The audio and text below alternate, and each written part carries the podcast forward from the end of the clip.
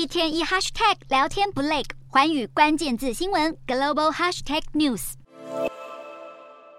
美国女歌手拉娜德瑞的歌曲《夏日忧郁》（Summertime Sadness） 唱着炎炎夏日独有的哀愁，明明身在夏季明亮的艳阳之下，却又被突如其来的伤心抑郁淹没。这不只出现在歌词里，也可能发生在你我身上。因为天气太热，会导致情绪低落，造成忧郁倾向，也就是俗称的夏季忧郁症。这种疾病的正式名称叫做季节性情绪失调。导致这种病症的原因包括高温炎热、气候潮湿等。另外，春夏大量花粉引起的过敏反应，也可能引发夏季忧郁症。冬天日晒减少，很容易让人感到郁郁寡欢，而引发冬季忧郁症。症状跟夏季忧郁症很类似，像是容易出现悲伤情绪、快乐减少。但冬季忧郁症患者通常会嗜睡、暴饮暴食，感觉疲累；夏季的忧郁症则是比较不容易感觉饥饿，甚至会食欲不振或是失眠，更像是躁郁症的一种。患者更容易心烦意乱，而不像冬季忧郁症那样死气沉沉。特别需要注意的是，罹患夏季忧郁症更可能增加轻生的风险。研究指出，轻生行为在春末夏初时达到巅峰，